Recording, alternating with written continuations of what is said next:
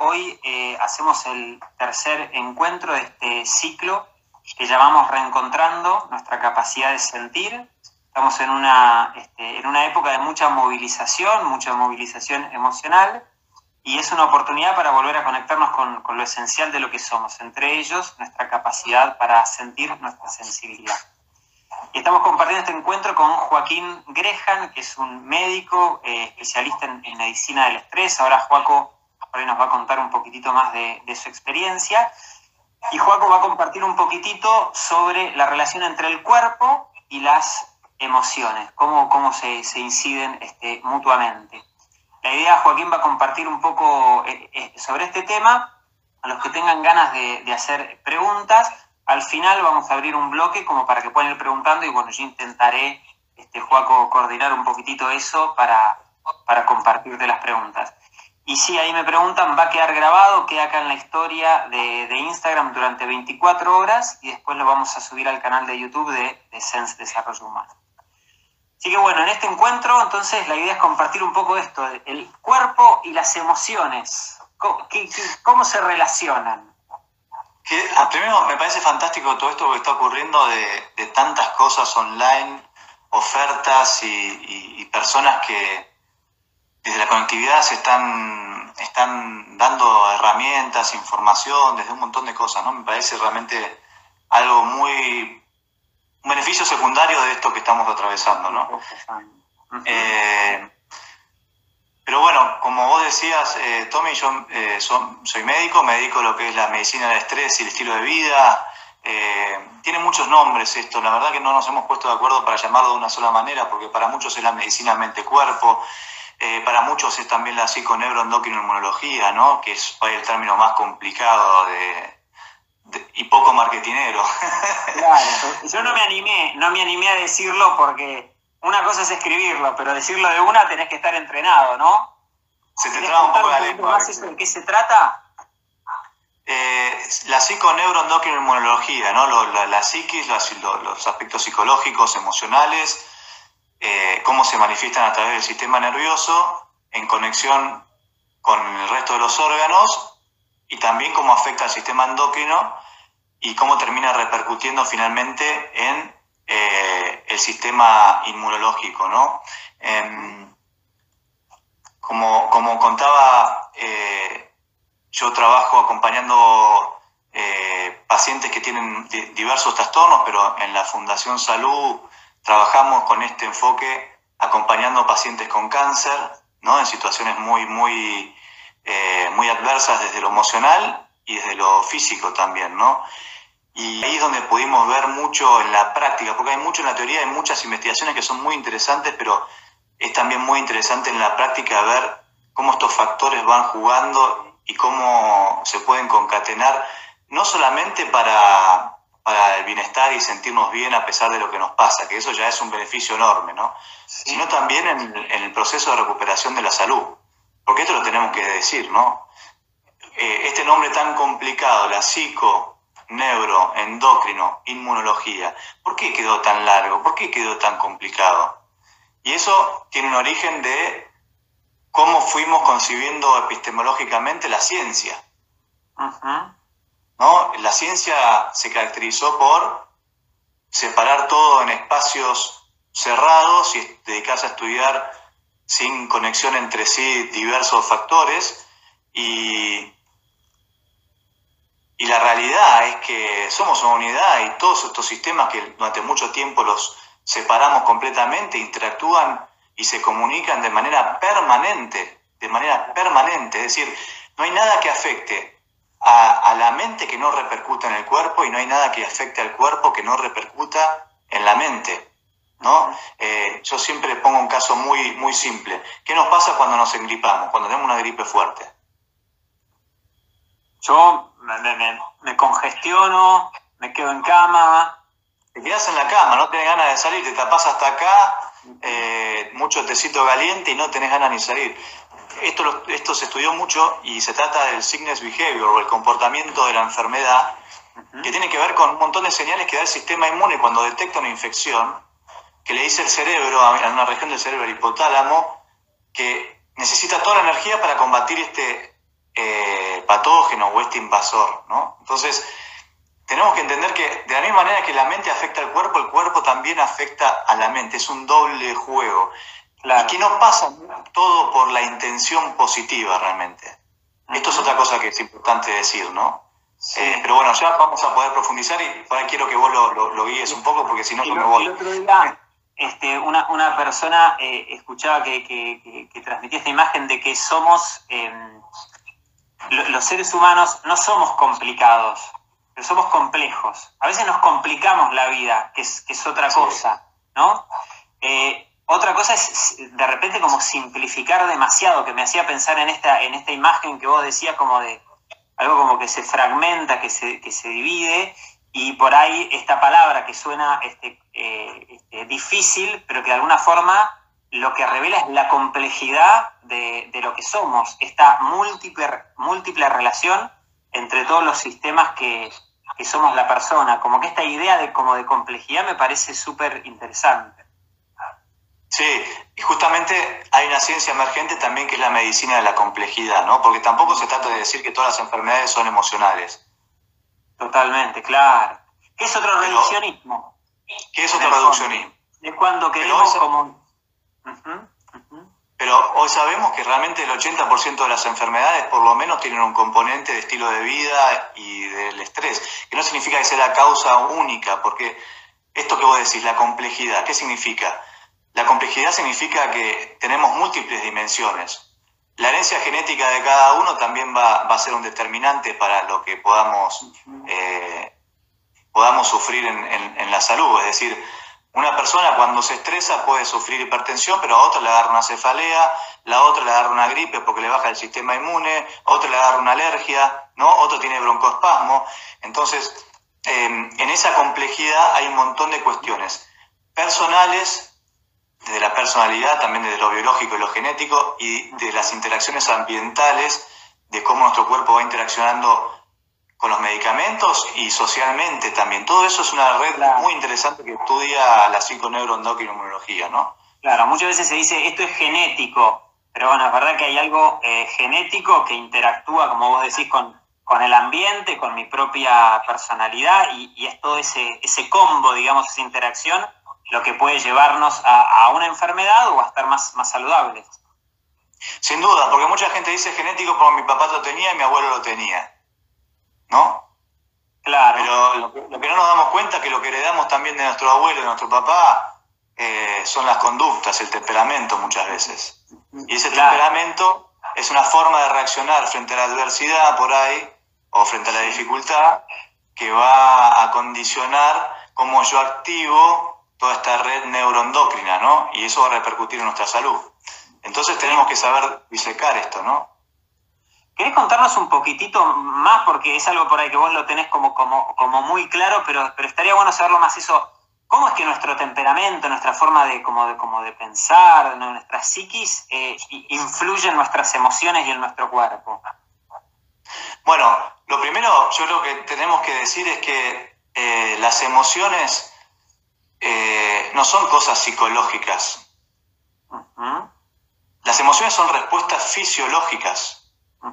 Es decir, una respuesta emocional es una respuesta adaptativa. Eh, cada emoción tiene un sentido. Y en realidad, desde esta mirada, todos tenemos las mismas emociones, todos tenemos el mismo abanico de emociones. Y no existen desde esta mirada eh, emociones positivas y emociones negativas. Existe la buena gestión emocional y la mala gestión emocional, es decir, o tenemos desarrollada la inteligencia emocional o no. Bien. Porque también es cierto que el enojo, por ejemplo, es una emoción que muchas veces es catalogada negativa, pero hay un dicho que dice que enojarse se enoja cualquiera, pero enojarse con la persona correcta, por el motivo correcto, en la cantidad correcta, eso es sabiduría, ¿no? Claro. Entonces, a veces un poquito de esa energía es también importante para poner un límite y demás. Ahora, ¿qué es lo que pasa cuando yo me quedo atrapado y enroscado y me doy manija y en mi mente quedo completamente secuestrado frente a una situación que la reproduzco un millón de veces y estoy viviendo un mucho tiempo en un estado interno alimentando una emoción densa que realmente me va consumiendo? Porque eh, esto también hoy, hoy lo sabemos, que sostener el enojo más de 20 minutos baja 8 veces la capacidad de respuesta inmunológica. ¿No? ¿y eso, eso cómo, es que, baja la respuesta inmunológica a una emoción? Porque o nuestro cuerpo está preparado para o disponer la energía para responder ante una amenaza externa o una amenaza interna. Bien. Si hay una amenaza externa, que en la antigüedad, desde el punto de vista de la medicina del estrés, que es eh, visto como esta la, la, la, respuesta de lucha huida típica que describió Cannon hace 100 años, si hay una amenaza externa, se activa el sistema nervioso simpático, con también todo el sistema endocrino de la respuesta de adrenalina, el cortisol y todo esto que me da energía, me da fuerza en los músculos, aumenta la frecuencia cardíaca, aumenta la coagulabilidad sanguínea también. Eh, y eso me puede ayudar a, salir y escapar de la presa o a, eh, enfrentar el desafío y, salir victorioso, ¿no? Claro. El problema, eh, o sea, y toda la energía va ahí. Entonces, como toda la energía va ahí, lo que se queda desactivado ahí es el sistema inmune. Cuando hay una amenaza externa. Queda en un estado de senescencia, queda inactivo. Y cuando hay un microorganismo, un virus, una bacteria, que esto es importante también porque eh, como estamos nos va a ayudar a, tener que atravesar la enfermedad si nos toca atravesarla de una manera diferente, ¿no? Eh, sí, o, una célula tumoral, ahí el sistema inmune, como te decía al principio, genera un montón de respuestas donde ahí yo no puedo salir corriendo, porque toda la energía va a estar disponible para ese sistema inmune que va a, contener la enfermedad, ¿no? Ah, bueno, me, hace pensar, digo, por, ahí este, lo, bajo demasiado, pero estoy en este, en este tiempo de cuarentena viendo varias series y entre ellas algunas de estas como, como más eh, bélicas de los nórdicos y demás. Entonces me venía como, como la imagen cuando de repente gritan que hay una guerra y se van todos los soldados hacia un lugar y dejan indefensa la otra parte. Cuando yo estoy enganchado con el enojo ¿no? y sostengo el, el hacia afuera, de alguna forma dejo indefensa la, una parte interna de, como que pongo la energía en el afuera y no, y, no está hacia adentro. Exacto, las emociones que más daño hacen son el miedo y el enojo, ¿no? Cuando quedamos atrapados en eso y son, son estados además que, se ha descubierto que son sumamente adictivos. Hay personas que son adictas a la preocupación por lo que todavía no ocurrió y viven en un estado de ansiedad constante siempre alimentando la catástrofe imaginaria. Es decir, y ahí, ahí es fundamental poder aprender a generar esos recursos internos donde se vuelven tan valiosos, ¿no? Generar esos recursos internos donde yo me adueño de mi capacidad creativa. Bien. ¿No? Ahora te voy a preguntar por, esos recursos, pero me interesa como, como, como, como, subrayar y detenerme en algo que para mí es re importante que, vos dijiste, que es eh, cuando nos quedamos enganchados en el miedo y en el enojo que es distinto decir cuando sentimos miedo y enojo, ¿no? Porque antes de repente decías, eh, es positivo por momentos sentir miedo y sentir enojo, es adaptativo. Totalmente, es parte de la experiencia humana. Claro, el tema es cuando uno se queda como, como ahí trabado, ¿no? hay que ver cuánto es algo emocional y cuánto es algo mental, que uno retroalimenta ese circuito, ¿no?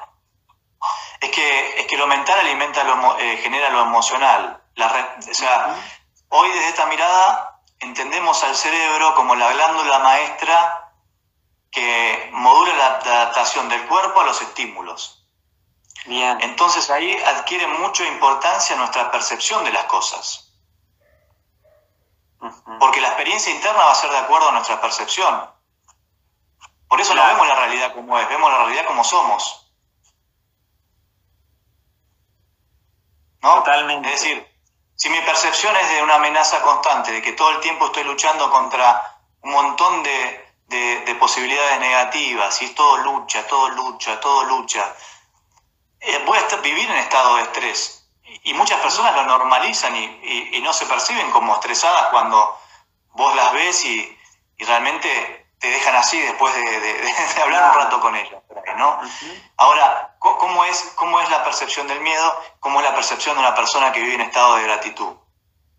Claro. Que se conecta con todo lo que está bien en su vida, digamos, ¿no? Que, Y, no es que uno va a enfrentar distintas dificultades del otro, puede enfrentar las mismas dificultades, pero en su experiencia personal uno va a tener eh, mucho menos desgaste interno y el otro se va a desgastar un montón. Claro. O sea, esa forma de, como de entender lo que está pasando, de interpretarlo, de, darle sentido, vos decís que eso eh, afecta al cuerpo, o sea, cambia el cuerpo y, cambia, cambia, nuestra salud. Hoy todos están hablando, lo que, los capos de la medicina mente-cuerpo están hablando de que tenemos que trabajar en un cambio de percepción. Y en una, en una en un cambio de, nuestro estado de conciencia, ¿no?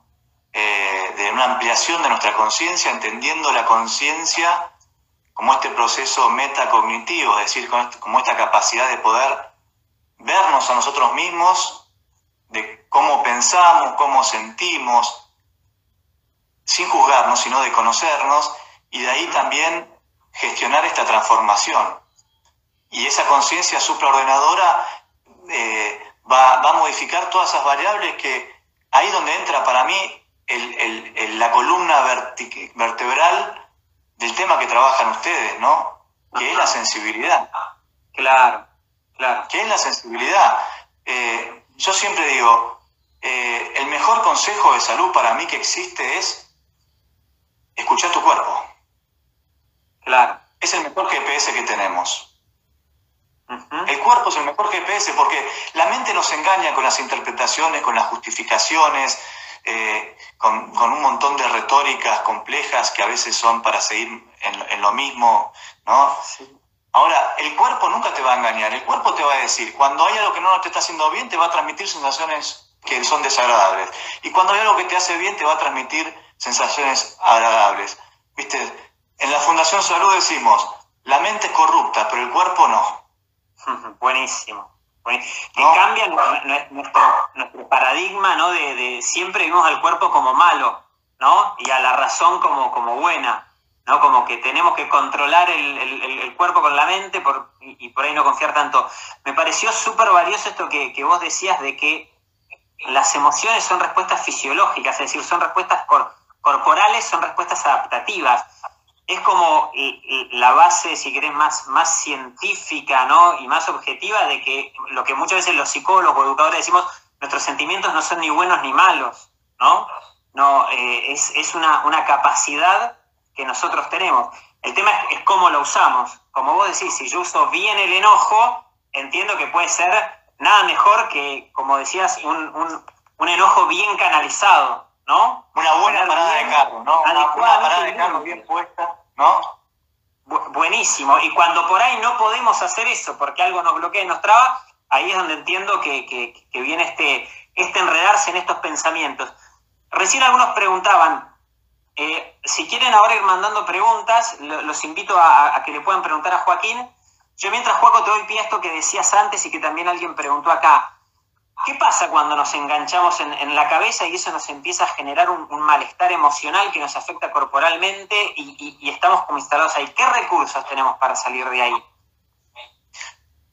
Eh, yo me acuerdo que mi abuelo siempre me decía, eh, que mi abuelo fue uno de los que me, marcó en, seguir por este camino. Eh, eh, no, no era médico ni nada, pero él siempre le interesó, leía hace muchos años a Deepak Chopra y estudiaba mucho esto. Trabajó con el padre Moreno, no sé si vos lo ubicaste, el padre Moreno de, Fátima en Martínez, eh, que es un sacerdote místico también que hablaba de todo esto. Eh, mi abuelo decía una frase que para mí me quedó, me quedó grabada. Es preferible ponerse colorado una vez y no rosado mil veces, ¿no? Mm. Es como diciendo, es preferible poner un límite concreto una vez y no quedarse rumiando muchas veces adentro de la situación, donde yo hago para afuera que no pasa nada, pero adentro me quedo enroscadísimo, ¿no? Porque lo que marca la diferencia es cómo yo me siento adentro, ¿no? Y esto no, justifica tampoco el otro extremo de esto, que es la impulsividad emocional, que es otro extremo patológico. no, poder, no poder controlarme, enojarme a esa persona que va por la calle peleándose con todo, bajándose del auto a pelearse porque el otro lo cerró y no lo vio y lo que fuese, es otro extrema, es otro extremo patológico claro. y va a generar una vulnerabilidad diferente. Eh, por ejemplo, en, la enfermedad cardiovascular está muy descrito este, este patrón de personalidad de irascible y hostil como un factor importante de vulnerabilidad y de mal pronóstico en la enfermedad cardiovascular. Mira. Está muy cuidado todo esto.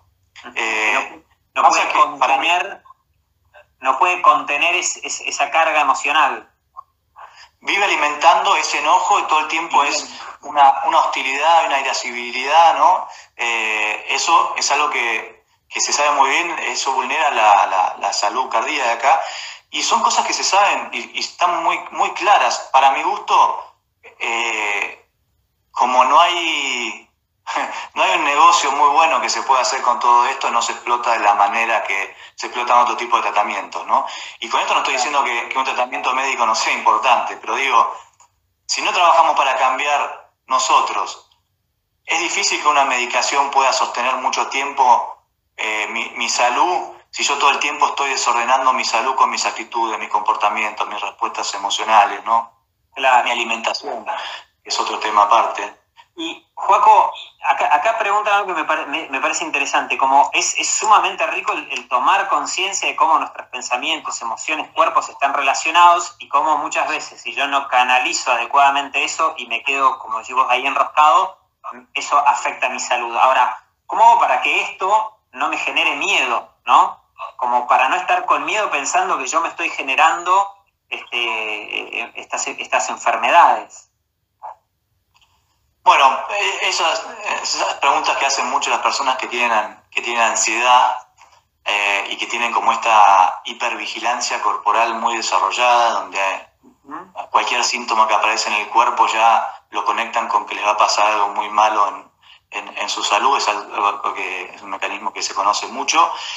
Eh, tenemos que entender que esto no, no da salud de un momento para el otro, ¿no?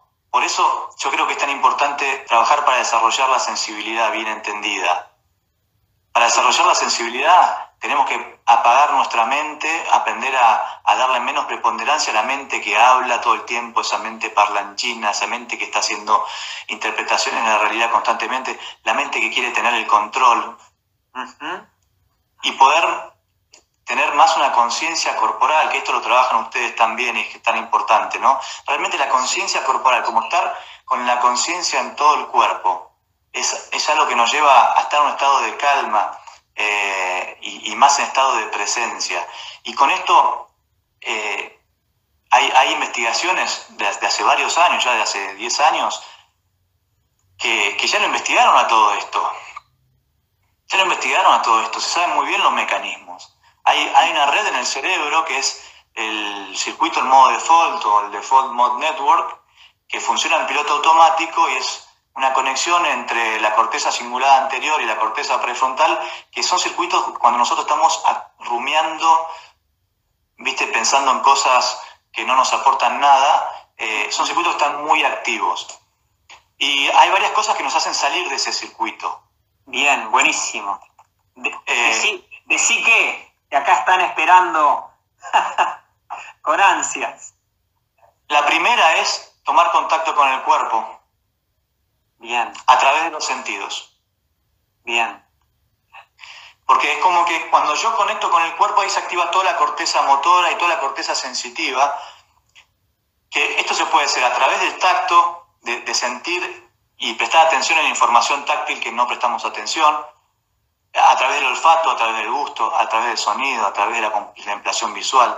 Todo esto activa eh, una conciencia corporal y se habla como una, en el cerebro una, conciencia expandida, porque lo que, es, lo que es fascinante de ver estas imágenes del cerebro es que los circuitos rumiantes funcionan como un circuito pequeño, donde están ahí maquinando las ideas y cuando nos conectamos con el cuerpo como que el flujo sanguíneo y toda la, energía está mucho más abierta, mucho más expansiva, ¿no? Eh, bueno, y, es algo tan simple, algo tan simple que cuando me quedo en ese circuito cerrado, pensando, pensando, pensando, no es que se trata de no pensar, sino como decir, de ampliar la conciencia. Y eso lo hago eh, percibiendo el cuerpo. Cuando empiezo a percibir el cuerpo, a nivel cerebral, vos decís como que se, activan otros circuitos. Totalmente, sí, sí, sí, se activan otros circuitos completamente. Y para las personas que por ahí dicen, bueno, ¿cómo hago? ¿Qué sé yo? Y tenemos que esto, esto me tengo que habituar a hacer esto. Tenemos que entrenar. Hoy los ejercicios de conciencia corporal, eh, la meditación, el yoga, el tai chi, eh, todo eso son herramientas que ya están investigadas y están comprobadas que funcionan para, para yo habituarme a estar en ese modo de ser y estar y estar menos en esa zona. No tenemos que asustarnos, tenemos que primero que nada para transformarnos aceptar cómo estamos y, y, después desarrollar los hábitos que sean necesarios para, para vivir más saludablemente y con mayor bienestar, ¿no? O sea, no se trata de tener miedo. Cuando nos enganchamos con el miedo, justamente nos, nos estamos como, como enganchando, sino que nos mueva a, a tomar conciencia y a generar hábitos más, más saludables. Totalmente. Con el enojo, que preguntan mucho, el enojo, este, ayer charlamos con Marichu, y, y, también cargando, decíamos que parece que los, los hijos se enojan mucho, pero me parece que es porque los padres por ahí también nos enojamos bastante, ¿no? Y, en esta época, me imagino, de, donde estamos encerrados, también estamos muy conectados con eso. ¿Tendrías alguna recomendación también como para ver cómo, cómo podemos desactivar estos circuitos que, que nos encierran en el, en el enojo? Como, como te decía, Tommy, lo que hay atrás de toda activación emocional es una percepción una interpretación de la realidad. Todas las emociones y los, las emociones y los pensamientos no son la realidad. Son es como nosotros experimentamos. Es como nosotros experimentamos la realidad. Generan la experiencia de la realidad, pero no es la realidad. Ahora, como los pensamientos y las emociones, sobre todo las emociones, pero que a veces vienen gatilladas por pensamientos de las cosas, lo vivimos en el cuerpo con sensaciones tan fuertes nos convencemos que eso que sentimos es la realidad y no podemos ver de qué manera nuestra percepción está involucrada. Mm. ¿No? Si alimentamos el justiciero relacionado con el enojo, si alimentamos este justiciero interno, donde vemos todo lo que está mal, nos tomamos las cosas como personal, creemos que el mundo está en nuestra contra, o que o interpretamos el mundo como un lugar salvaje donde es matar o morir, o donde es la supervivencia del más fuerte, ¿no? Y, la vida como una competencia, a ver qué, qué, puedo mostrar mejor que los demás, y, todo mi, sentido de autovaloración está dado por, por sentirme superior a otra persona. Y ese nivel de percepción está, está muy complicado. Que, muchas veces termina después volviéndose como lo contrario. Yo soy el, que tiene todo mal, el que hace todo mal, el, el que no cambia, ¿no? Este, pensaba también en relación a lo que decías antes, eh, eh, como que qué importante eh, no caer en, ninguno de los dos extremos, como pensar que todos afuera tienen la culpa y, entrar en este justiciero que alimenta el enojo, ni tampoco pensar que yo tengo la culpa de todo y, no poder por momentos expresar ¿no? el enojo como vos decías, porque me, me, me vi en alguna charla con alguna persona este, donde por ahí se activa un poco eso eh, y entonces por, confunde el no alimentar el enojo con no poder expresar los enojos válidos. Totalmente, totalmente. Eh, expresarlo es, fundamental. El tema que tenemos que encontrar la asertividad. A veces, para personas que tienen mucha ira y, que por son un poco adictos a ese estado emocional, lo que yo recomiendo siempre es, eh, bueno, si te agarra un ataque, andá y pegale a la almohada o agarra una manguera y pegale al piso, desquitate, pero no te desquites con lo que te produce, con la persona que te lo produce. Porque eso termina deteriorando todos los, todos los vínculos y demás, y a veces necesitas canalizar un poco. Ni hablar que el ejercicio físico también funciona muchísimo, los ejercicios de meditación y respiración también son muy importantes, pero después hay que trabajar sobre la percepción que tienen las cosas, ¿no? Porque a veces las personas que se enojan sienten que todo lo tienen que luchar y todos están ahí en esa cosa de, lucha y voluntad y estar a la, a la, defensiva. Y hay estudios también, ahora me, hiciste acordar, hay, hay, algunos estudios que muestran algo muy interesante, en, los hombres sobre todo, eh, que hay una correlación entre el nivel de agresividad y la alexitimia, que viste esta incapacidad para poder entender, reconocer y expresar los sentimientos y las emociones propias. Claro. Que, que sobre todo los, los hombres que tienen más problemas de agresividad y violencia, tienen más problemas para gestionar sus emociones y entender qué les pasa y resolverlo y encaminarlo y hablar de eso. Y ante ese descontrol interno la respuesta es como la agresividad.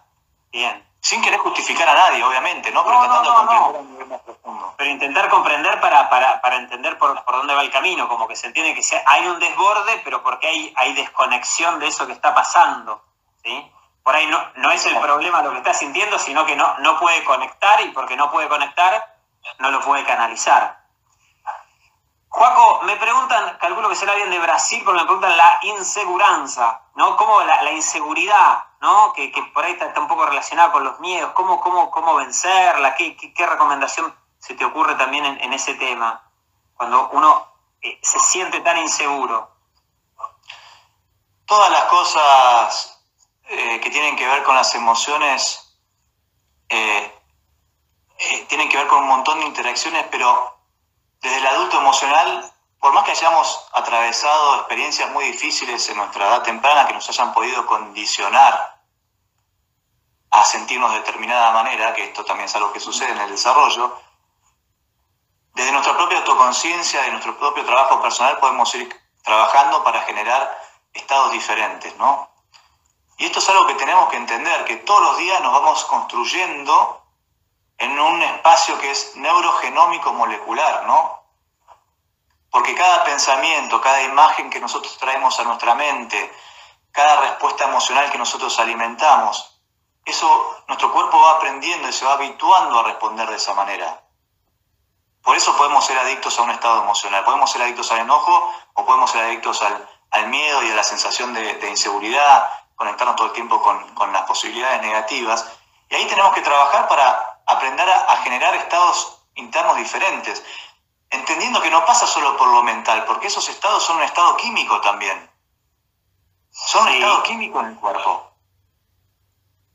Por eso es muy importante ¿Qué significa, ¿Qué significa no pasa solo por lo mental? Si yo me, me, imagino, por ejemplo, que cada vez que salgo que me van a robar. Sí. Estoy alimentando esa imagen y siento una amenaza constante cada vez que salgo a la calle. Eso genera un estado químico en el cuerpo. Esa química se retroalimenta a sí misma cuando queremos tener el control de la situación. Entonces, a veces cuando tenemos esos estados, tenemos que buscar generar cosas diferentes, ya sea con el ejercicio físico, con la, meditación, aprendiendo a visualizar, aprendiendo a conectar también con, la experiencia real del cuerpo y no con lo que nuestra mente proyecta. Esto es muy importante, ¿no? Porque lo que proyectamos mentalmente genera una experiencia que vivimos en el presente por más que no esté ocurriendo.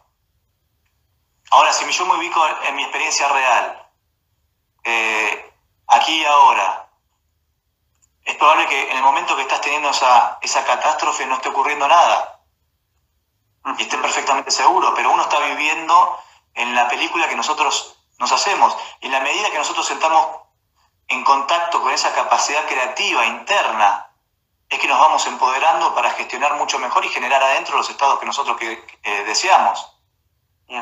Entiendo, estoy, estoy haciendo el desafío de, intentar seguirte, igual yo te dejo hablar para, que te escuchen y ir leyendo las preguntas. ¿Hay alguno que ha copado el chat? Eh, yo entiendo que lo que está contando Joaquín es apasionante, pero vamos a ir dejando que, participen por ahí, porque hay algunas preguntas que son muy interesantes. Este, después cualquier cosa nos escriben, sino más en privados. Había varias preguntas, Joaco, que, em, que decían como la dificultad del cambio. Por ahí te hago esta pregunta, te hago alguna más y, después este, cerramos. Eh, pero muchos hablan como la dificultad del cambio, cuando yo vengo haciendo cosas y, es, es difícil cambiar. Creo que algo ya has hablado de esto, pero para ayudarnos a entender, por un lado, por qué a veces es tan difícil el cambio y a la vez qué, podríamos hacer frente a eso. Nuestro, nuestro cerebro y nuestro cuerpo va aprendiendo de todos nuestros hábitos, de todos nuestros hábitos mentales. Entonces, es como que naturalmente se va acomodando una rutina. Y vamos recorriendo siempre ese mismo espacio mental donde muchos podemos quedar encerrados, ¿no? De creer que esa experiencia que tenemos de las cosas es todo lo que hay en la vida, porque es lo único que hemos experimentado siempre, ¿no? Eh, entonces, desde ese lugar a veces se hace difícil cambiar porque el cambio no es solo fuerza de voluntad. Eh, estamos hablando, lo que, las cosas que estuvimos hablando son herramientas que son, que son, como dijiste, simples. Pero que sea simple no significa que sea fácil. Claro. Hay una diferencia. Hay una diferencia. ¿no? Y siempre, en un proceso de cambio, yo siempre digo que hay cuatro elementos que tenemos que cultivar adentro nuestro. No es la fuerza de voluntad lo que nos va a llevar a cambiar. Con la fuerza de voluntad hacemos un cambio cosmético que nos dura un tiempo y después volvemos a lo mismo. Bien. Para, para, para hacer un cambio necesitamos, primero que nada, una toma de conciencia profunda. Es decir, la toma de conciencia es darnos cuenta de cosas que antes no nos dábamos cuenta. Pero no para juzgarnos, criticarnos, porque si hay juicio o culpa o miedo, estamos haciéndolo desde la mente, no desde la conciencia. La conciencia es esa mirada limpia donde simplemente nos damos cuenta y podemos decir, ah, mira, mira cómo, ah, mira cómo ahora mi mente empieza con esto, ah, mira cómo me quedé enganchado porque vi una noticia y que se... Entonces yo me empiezo a dar cuenta de qué es lo que pasa dentro de ese mundo interno mío, ¿no? Primero la autoconciencia. Después la autocompasión. La autocompasión, muy importante. Porque... Quererme, tratarme con, con, afecto. Porque tratarme cariñosamente, sobre todo en las caídas. Sobre todo en las caídas porque todos nos, vamos, nos seguimos equivocando, ¿viste? Yo siempre digo que enseño cosas que todavía estoy aprendiendo, ¿no? Porque eh, eh, la experiencia de todos los días te, lleva a, recordar todas estas lecciones, ¿no? A, tener que estar muy atento para ponerlas en práctica. Ahora, si uno se va a castigar porque uno se cae o busca ser perfecto porque hiciste un curso, leíste un libro, te diste cuenta de una cosa, crees que ya tenés que ser perfecto y bueno, estamos en el horno. La autoconciencia, compasión, ¿no? el, tratarme este, amorosamente. Y atención. dos más. Sí, atención. Atención. ¿No? Aprender a, prestar atención, a estar atento. No en alerta, atento. Es decir, atento es vivir con esa conciencia del presente, conectado con todas las cosas que van sucediendo y acá hay una metáfora del, orientalismo que a mí me gusta mucho, ¿viste? Porque, eh, si bien yo no, no, soy ni, budista ni nada de eso, pero, eh, ¿viste? Los, orientales dicen que cuando una persona se ilumina, se le abre el tercer ojo acá. Sí. Lo que más me gusta es que ellos dicen que el tercer ojo no, no se ve porque es el ojo que mira para adentro. Es decir, cuando una persona se ilumina, no es que puede ver el aura y no sé, y esas cosas, sino que se ve a sí mismo puede ver sus pensamientos, sus juicios, sus críticas, sus respuestas emocionales, puede ver su ego, cómo se involucra con las cosas. Y de ahí es, ah, mira, mira cómo yo me involucro con esto, ah, mira cómo yo me afecto con esto. De ahí hay que darse cuenta. Pero para esto tengo que estar muy atento. Nos distraemos con mucha facilidad. Nos distraemos con mucha facilidad. Y en estos tiempos, Tommy, yo te digo algo, me sorprendió eh, la aparición de algo que yo llamo los talibanes de la productividad. Mm. Y son personas que, buscan refugiarse en, el trabajo justamente. Muchas personas se refugian con esto de, trabajar mucho, llenarse de tareas, hacer un montón de cosas, para no conectar por ahí con el proceso de lo que estamos viviendo ahora, ¿no?